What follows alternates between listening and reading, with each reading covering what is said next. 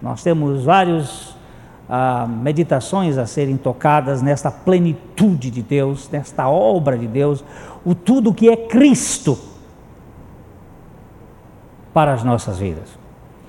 Ah, a segunda estrofe deste cântico que nós cantamos há pouco, é, pode projetar lá um instante, a segunda estrofe, ela fala de um,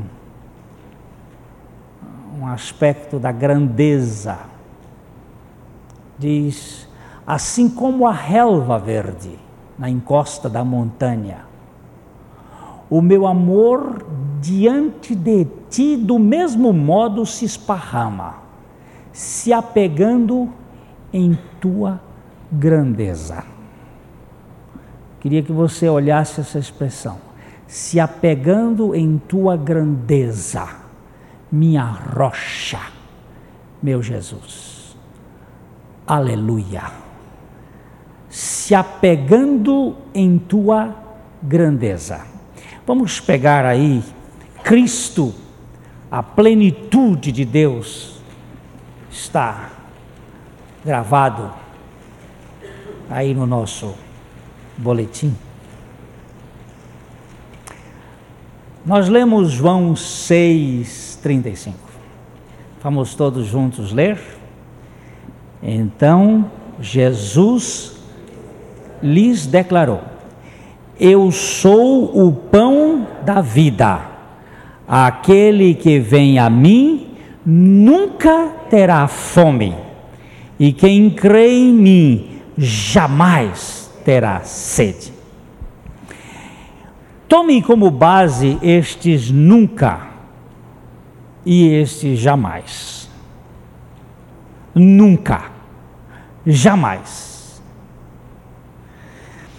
Quem já recebeu a Jesus como Senhor em sua vida e entregou-se de fato a sua pessoa de todo o coração, tem garantido a plenitude de Deus para todas as áreas de sua existência. Jesus é a plenitude de Deus para a completa e total carência da humanidade. Nós podemos ler em Colossenses 2, 9 e 10. Pois nele habita corporalmente toda a plenitude da divindade, e tendes a vossa plenitude em Cristo, que é o cabeça de todo principado e potestade. Amados em Cristo, veja bem o que está dito aqui. Nele habita ou reside, como diz uma outra versão, corporalmente, num corpo, toda a plenitude de Deus. E nele tendes a vossa plenitude. E nele tendes a vossa plenitude. Nele. A nossa plenitude está nele. Quando o apóstolo São Paulo estava escrevendo esta carta, graçava naquela ocasião uma doutrina que ainda graça hoje, chamada gnosticismo. Esta palavra vem gnose, que significa conhecimento. E essa doutrina diz que pelo conhecimento teórico, o conhecimento das coisas, você vai se aperfeiçoando, você vai se desenvolvendo, que você tem um processo evolutivo que vai chegando mais para riba pelo andamento do conhecimento da gnose, das técnicas, produzindo o que se chama de autossalvação. o self-salvation, muito em voga hoje em dia. Salve-se a si mesmo, salve-se, desenvolva-se, cresça, progrida. Então ele está dizendo que tudo o que nós temos de Deus está em Cristo e através de Cristo. Deus providenciou o tudo do seu poder em Cristo para suprir o tudo da nossa necessidade humana. Vamos verificar o que diz Colossenses 1:19. Pois foi do agrado de Deus que toda a plenitude nele habitasse. Toda a plenitude. Foi Deus que quis assim. Ele, Jesus Cristo, é a perfeita e absoluta provisão de Deus para todas as privações e misérias do homem. Colossenses 1, 17. Ele é antes de todas as coisas, e todas as coisas subsistem por ele. Por ele. Jesus Cristo preenche todas as faltas, supre de toda suficiência e poder as penúrias da alma, abastece de amplo contentamento a pobreza do coração, provê e fornece toda vitória para os reais traumas desta vida e dá uma salvação eterna e sem retoque. Efésios 1, 23. A plenitude daquele que enche tudo em todos. A plenitude daquele que enche tudo. E que enche tudo em todos. Eu estou certo de que não estou pisando em terreno, em areia movediça, mas num chão seguro, muito seguro. Todo aquele que já se deu por inteiro a Jesus Cristo cessou a busca do complemento para as suas necessidades ou faltas. Fora dele. 1 Coríntios 1, 5. Pois em tudo fostes enriquecidos nele em toda palavra e em todo conhecimento. O conhecimento está nele, toda palavra, tudo nele eu estou enriquecido. Todos os dias encontramos pleno suprimento em Cristo. O rio do seu poder e do seu amor não tem margem nem fundo, não está limitado há um aspecto aqui, é uma largura imensa e uma profundidade terrivelmente grande. Embora a paixão de nosso Salvador tenha terminado, sua compaixão não acabou, nem tem fim. Nunca vai acabar. O tudo que Cristo tem de interesse por nós. Colossenses 3, 11. Cristo é tudo em todos. A, a rasura de nossa meditação é muito grande. Eu, pelo menos, me considero, como disse alguém, um pires na profundidade do meu da minha meditação. É tão rasinho que é só um pires. Você pode ter ali já bateu no fundo. Mas vale a pena nós meditarmos nessa expressão: Cristo é tudo. Cristo é tudo em todos. Ficar sentado um dia só pensando Cristo é tudo. Tudo o quê? Tudo. Tudo que Deus tem para você está em Cristo ou é em Cristo. Tudo. Cristo é tudo para mim. Eu preciso ganhar profundidade nisto. Porque as coisas às vezes ficam ali numa periferia, numa coisa tão, tão rasteira. Aí queremos mais alguma coisa, queremos mais alguma coisa.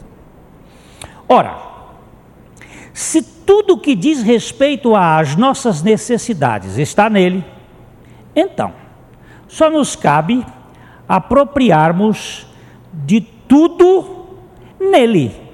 Efésios 1, 3.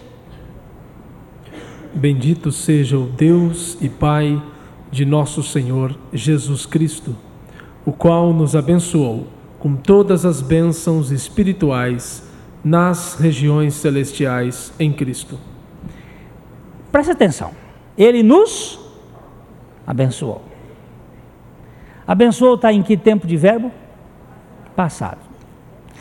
Quantas bênçãos ele vai nos abençoar? Se ele já nos abençoou, com quantas ele vai nos abençoar? Com mais nenhuma. Todas estão nele. Todas. Deus não tem nenhuma bênção fora de Cristo. Por esse motivo, nós só as encontraremos na sua própria pessoa. As bênçãos não são apêndices ou adereços separados de Cristo, mas resultados vivos de nossa comunhão pessoal com Ele. Pastor Paulo Bornelli, meu amigo lá de Maringá, ele disse: Glênio, eu fiquei tão decepcionado com minha comunidade um dia desses aí. Que foi, Paulo? Eu perguntei assim: quantos aqui querem ser abençoados com uma bênção especial de Deus esta manhã? E olha, Glênio, uns 70% da igreja levantou a mão. E eu fiquei tão triste, tão triste, porque eles estavam pensando que Deus tinha uma bênção para eles naquela manhã fora de Cristo. Eu, só 30% ficou ali quieto. Ele disse: depois de tantos anos de ministério naquela igreja, aquele povo não entendeu que já fomos abençoados com toda a sorte de bênçãos espirituais em Cristo Jesus. As pessoas estão querendo alguma coisa que aconteça, como se você fosse um bilu-bilu, que parece que quer um, um tetelzinho, ô oh, bichinho querido. Não, meu amado. Deus já nos abençoou. Aqueles que já o conhecem, isto é, conhecem o Senhor Jesus e privam do seu relacionamento, não vivem a cata de bênçãos, mas interessam-se realmente com a sua perfeita intimidade. Eles sabem por experiência interna que é preferível manter comunhão com o Deus abençoador do que buscar vantagens em suas bênçãos ou nos cuidados especiais.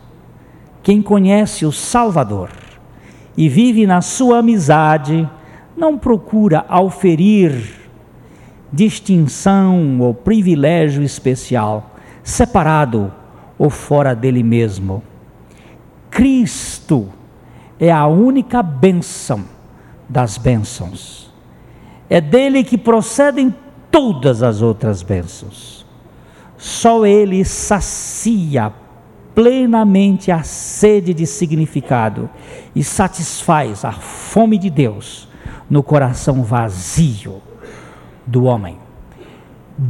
Blaise Pascal, aquele filósofo que um dia encontrou Deus. Matemático, filósofo, vazio, revoltado, tendente a suicídio, depressivo. Um dia encontrou Jesus Cristo. Foi um dia tão tremendo para Blaise Pascal que ele manteve até a morte dele foi que foi tirado um patuá que ele tinha no pescoço enrolado de couro. E neste patuá, naquele negócio, naquela coisa amarrada, tinha uma oração que ele escreveu no dia do seu encontro com Deus.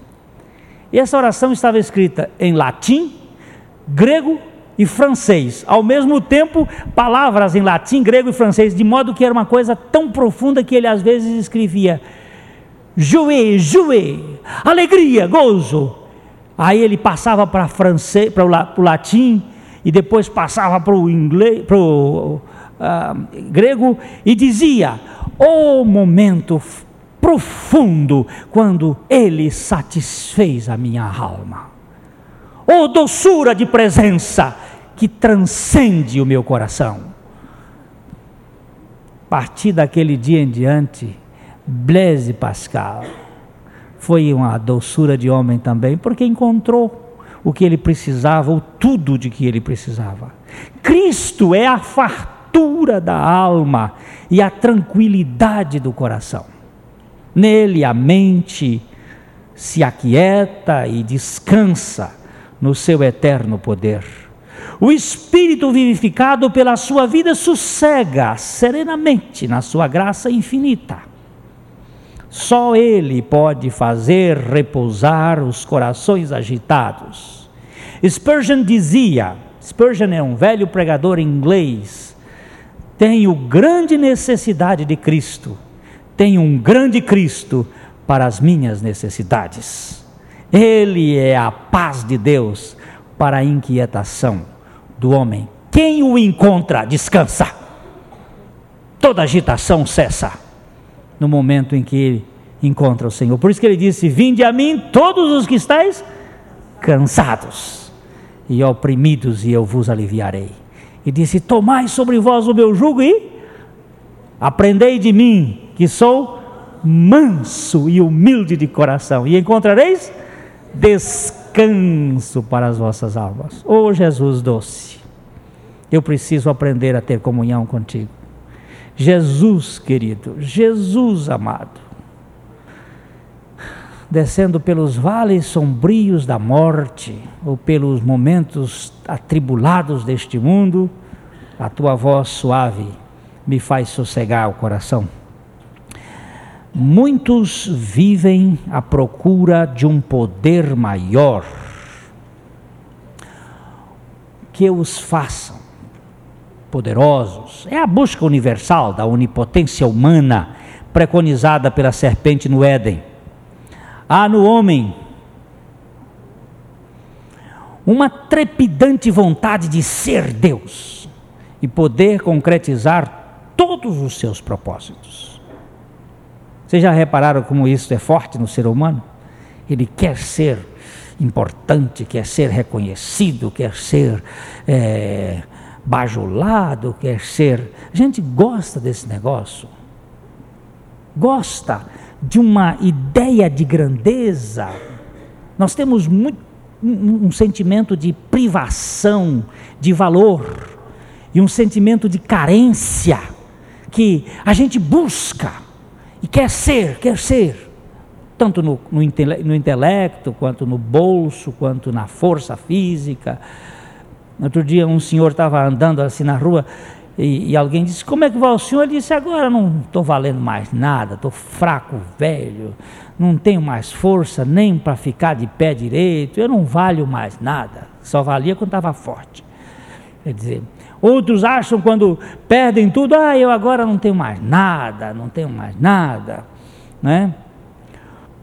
Essa é a busca que o homem tem de significado. Contudo, o maior poder do ser humano está na sua dependência total de Jesus Cristo.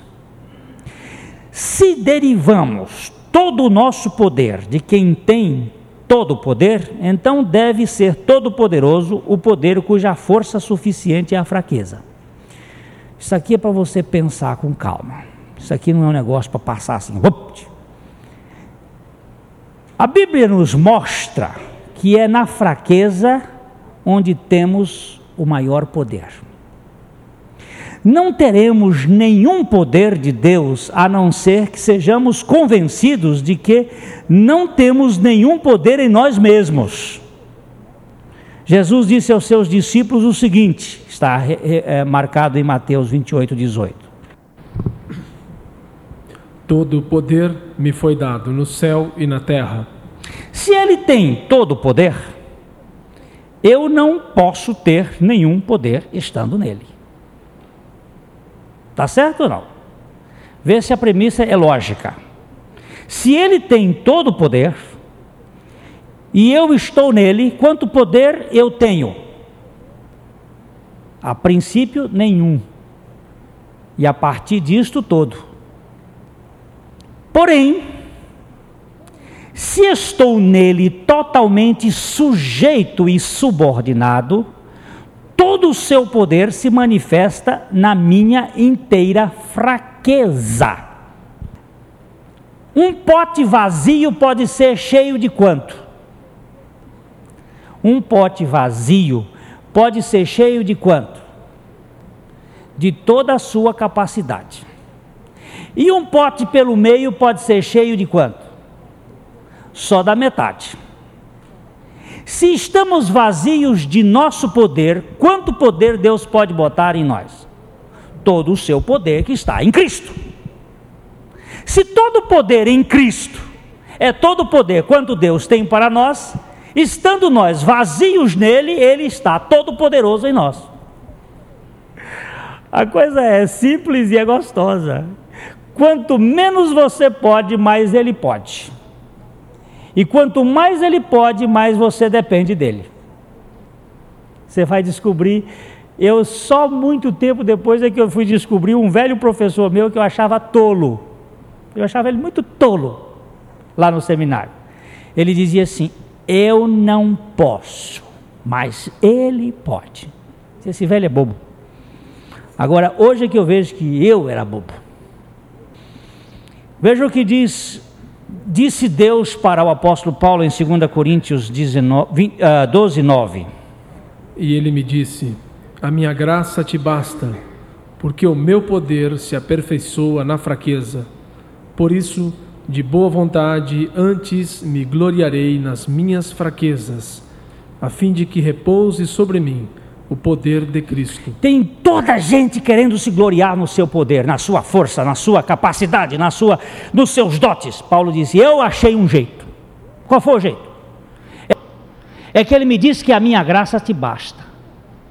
A minha graça, é Deus dizendo: A minha graça te basta, Paulo e o meu poder se aperfeiçoa na fraqueza. Quando você é fraco, então você é forte. Porque quando você é fraco, você depende dele. Em Cristo está todo o poder de Deus. E Cristo habitando pela fé em meu coração, totalmente esvaziado de qualquer outro poder, pode me suprir da plenitude do seu eterno poder afirmava o apóstolo Paulo muito bem em Filipenses 4,13, texto que a gente gosta porque ele dá a ideia da gente poderoso. Posso todas as coisas naquele que me fortalece. Mas se você tirar o naquele, acaba tudo. Eu posso naquele. Eu posso quantas coisas? Todas as coisas. Não posso porque posso alguma coisa mas posso porque Ele pode todas as coisas. E eu, sem nenhum poder, posso confiar somente no Seu soberano poder que me dá a condição de crer nele. 2 Timóteo 1, 12. Eu sei em quem tenho crido, e estou bem certo de que Ele é poderoso para guardar o meu depósito até aquele dia. Aleluia. Eu sei em quem tenho crido. Eu sei que Ele é poderoso. E eu sei que Ele pode guardar o meu depósito. Eu sei. Eu não estou aqui preocupado com, com o que, que eu posso. Eu estou sabendo o que, que Ele pode. Deixa, deixa que daqui mais uns seis meses eu vou contar para vocês, na prática, como é que isso funcionou na minha vida. Agora não, porque ainda não concluiu a coisa, mas daqui a pouco mais eu vou contar. Como é que funciona esse negócio? Eu posso todas as coisas naquele que me fortalece. Estou aprendendo a dizer o seguinte: eu não estou olhando para o que eu posso, eu estou olhando para o que eu não posso. E eu já vi que eu não posso nada, mas tu podes tudo. E o meu descanso está no teu poder e não na minha impossibilidade. Eu sempre acho interessante a atitude de Davi com o gigante Golias. Ora, o gigante tinha dois, no mínimo 2,70 metros e 70 de altura. Era um sujeito muito forte. Davi, tudo indica, não tinha mais do que 1,60m. Ele era meio baixote. O gigante treinado na guerra. Davi, a única coisa que ele sabia era jogar funda. Mas ele era atrevido. E o atrevimento de Davi foi confiar que Deus podia. Quando ele foi em direção do gigante, todo mundo achou uma boa, porque ninguém, aqueles covardes lá, inclusive o rei Saul, que era um alto, devia ter 1,80m, era o mais alto lá da turma. O resto era tudo pequenininho. Quando Davi vestiu a roupa de, Saul, ficou se sentindo um, um defunto. O defunto é maior, o negócio aqui não cabe. Como é que pode? Ele, ele tirou aquela roupa e ficou. Vamos esperar que Deus vá fazer a coisa. Todo mundo, vai Davi, vai Davi. Mas eles estavam querendo ver o Chico pegar fogo. E Davi desceu lá no riacho e põe cinco pedrinhas e foi, com a fundinha dele na mão. E o gigante olhou para ele e riu, deu uma risada. Disse: Por acaso eu sou cachorro para você vir brigar comigo com pedra, com varapau? Eu te dou uma espadada só na cabeça. Ele disse: Eu não vou a ti com espada nem com lança, eu vou a ti em nome do Senhor dos Exércitos e pá, uma pedradinha só no meio da testa. Era exatamente o único lugar que não tinha a, a, o capacete, não tinha a, a proteção. O, o capacete é, do tipo capacete filisteu, ele fazia um coração assim e assim, deixava o meio do olho daqui da testa um buraco, um, um lugar um, que era para não não atrapalhar a vista, a visibilidade. Foi, caiu naquele ponto. Pum! Só deu uma. O gigante tontou e, e aí Davi foi lá cortar o pescoço dele. Foi Davi? Não foi Davi, coisa nenhuma. Foi o poder de Deus. É. Todo aquele que está seguro do seu novo nascimento, e tem completa certeza da vida de Cristo habitando em seu ser, não busca mais qualquer outro poder, exceto o poder da vida de Cristo que reside em seu próprio coração. Ah, não vou, não vou poder. Senhor Jesus, tu habitas em mim. E o teu poder está disponível. Deus não tem outro poder para nos dar senão todo o poder que já se encontra em Cristo Jesus. O seu poder é todo o poder que Deus nos capacita a viver neste mundo. Efésios capítulo 3, verso 20. Ora, aquele que é poderoso para fazer tudo muito mais abundantemente, além daquilo que nós pedimos ou pensamos segundo o poder que em nós opera. Aquele que é poderoso segundo o poder. Oh meu Deus, como é que a gente pode entender isto? Cristo mesmo é a dinâmica de todas as suas exigências. O que ele pede para fazer, ele mesmo vem capacitar com seu poder a realização. Veja aqui. Tudo que ele pede para eu fazer, ele me dá poder para fazer tudo. Se ele diz assim, sede santos, pode saber que ele vai me dar poder para ser santo. Perdoai-vos uns aos outros, ele me dá poder para perdoar. Amai-vos, ele me dá poder para amar. Entende? Tudo aquilo que ele exige de mim, ele me capacita para fazer eu vou na certeza de que tenho a capacitação dele. O Espírito Santo não acrescenta nenhum outro poder além do poder total que já se encontra disponível na vida de Cristo. Mas o Espírito Santo, como advogado de Jesus, torna possível a manifestação poderosa deste poder que reside infinitamente na vida e caráter de Jesus Cristo ressuscitado. Esse negócio de dizer, ai, eu recebi o poder do Espírito Santo. Você não recebeu coisa nenhuma, porque todo o poder já está em Cristo.